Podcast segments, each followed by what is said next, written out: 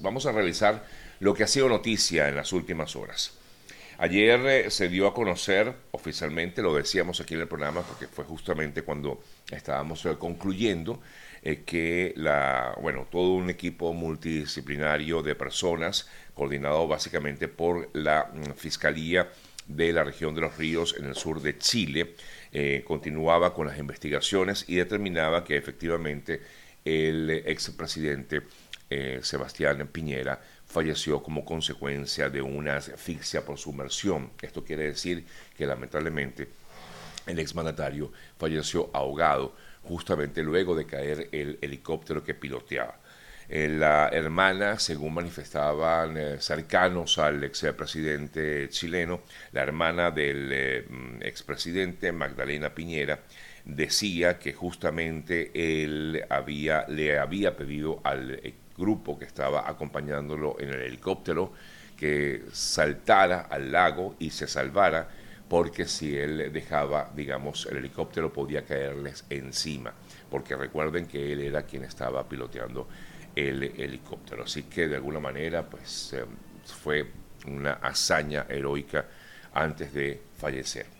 El funeral de Estado del expresidente eh, chileno eh, Piñera, pues ya comenzó, bueno, mejor dicho, comenzaron, digamos, las exequias, eh, porque el funeral como tal se va a realizar este viernes en la Catedral Metropolitana de Santiago. Eh, ha estado expuesto el eh, cuerpo del exmandatario en el Congreso de la República y, por supuesto, muchas personas ya han acompañado y han dado su último adiós a quien fuera presidente en dos oportunidades en Chile. Eh, con respecto a las actividades que se esperan justamente para el día de hoy, lo que es el velorio eh, del exmandatario, leo aquí en medios eh, chilenos que a partir de las 9 de la mañana continuarán estas exequias, actividades que se enmarcan dentro de esto que ha sido, repito, el funeral de Estado del expresidente. Esto va a ser todavía en el Congreso de la República. De acuerdo a lo programado, a partir de esa hora, 9 de la mañana, pues, pues me imagino que ya estará abierto, eh, será, mm, se dará justamente la apertura de las puertas para que los ciudadanos puedan despedirse y expresar así, expresar así sus condolencias a la familia. Y como pues ya comentaba, en el día de mañana será cuando se realizará como tal el funeral de Estado del exmandatario. Los eh, bomberos, cambiando de información, pero siguiendo en Chile, los bomberos de la región costera de Valparaíso y las autoridades regionales dieron por controlada la cadena de incendios eh, forestales eh, que se desataron desde el pasado viernes en Valparaíso y que lamentablemente dejaron un saldo de 131 personas fallecidas. El subsecretario de Interior y Seguridad Pública de Chile, advirtió que la situación había mejorado, aunque se esperaba que aún se mantuvieran altas temperaturas con una alza de humedad, lo que daba esperanzas perdón, de mejora frente a esta emergencia que se ha dado en Chile. Cambiamos de tema, nos vamos, nos vamos a Venezuela. Ayer María Colina Machado emitió una alerta internacional eh, es decir, eh, elevaba su voz para que fuera escuchada en el mundo entero ante lo que fue un nuevo ataque recibido por María Corina Machado y sus seguidores. Esto ocurrió específicamente en Charayave, en el estado Miranda. Eh, dijo que habían, los habían atacado con palos y piedras e hirieron a varios de sus seguidores en esta actividad que tenía María Corina Machado en Charayave, estado Miranda afirmaba que eran eh, personas afectas al oficialismo, dijo más de un centenar de personas mm, vinculadas al régimen atacaron con palos y piedras e hirieron a varios de los asistentes. Esto, por supuesto, ha sido replicado en varios medios de comunicación en diversas partes del mundo. Leo, por ejemplo, entre otros medios en el país de España, como el mundo de España rectificó un centenar de radicales chavistas, atacó con palos y piedras a un acto de María Corina Machado. En la ABC de España también María Corina atacada por grupos armados, eh, parte de los eh, titulares que reflejan esta información que se dio a conocer en el día de hoy, eh, de ayer. mientras tanto,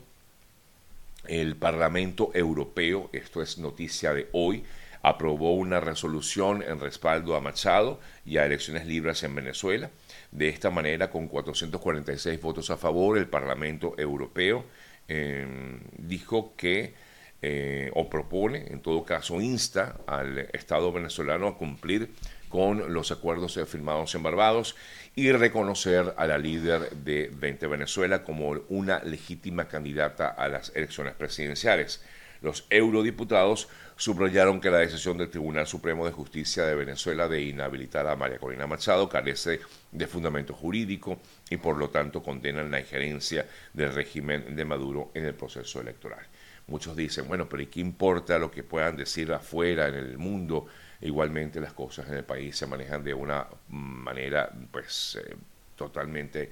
eh, distinta, es decir, el régimen prácticamente pues hace lo que quiere, pues sí, es muy factible, que, pero igualmente son, eh, digamos, golpes interesantes que puede recibir, en todo caso, el régimen venezolano ante, ante este tipo de rechazo que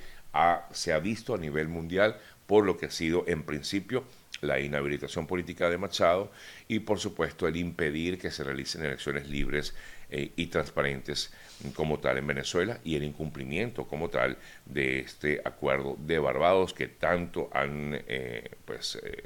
hablado del cual han hablado incansablemente los propios integrantes del régimen venezolano. Seguimos revisando otras importantes informaciones y en, hablando del tema de del partido de, María Corina Machado, el abogado Perkins Rocha denunció una vez más que a las puertas del tribunal de despacho, el, tribunal de Caracas que sigue la causa de los dirigentes que fueron detenidos hace ya unos, unas dos semanas, según informaba el abogado, en la fachada se indica que no hay despacho, razón por la cual pues el juzgado no se ha pronunciado con respecto a un habeas corpus que fue introducido por la defensa de estos dirigentes a favor de Juan Freites, Luis Camacaro y Guillermo López. Eh, por lo tanto, pues ellos lo que están exigiendo es saber dónde realmente se encuentran porque es casi nula la información que ellos tienen acerca del estado en que se encuentran estas personas y por supuesto el lugar donde estarían recluidos.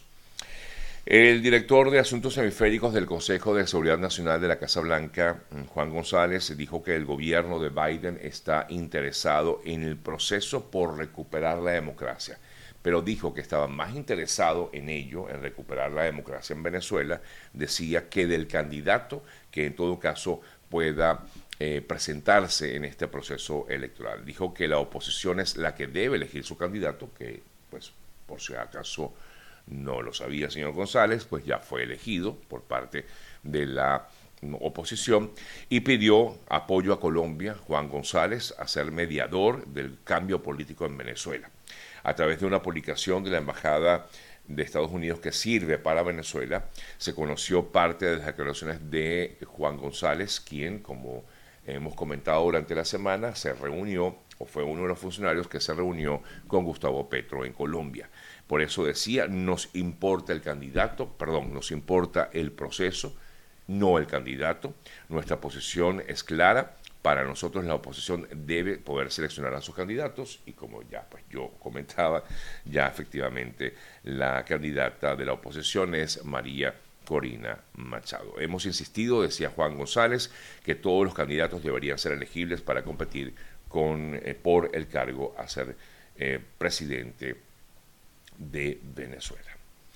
Revisamos otras informaciones. Antes de seguir con otras notas, quiero por supuesto destacar dos, dos noticias en materia deportiva que exaltan un poco el trabajo de los venezolanos. En principio, los tiburones de la Guaira vencieron con un hit no run ante Nicaragua y de esta manera pues avanzan los tiburones de la Guaira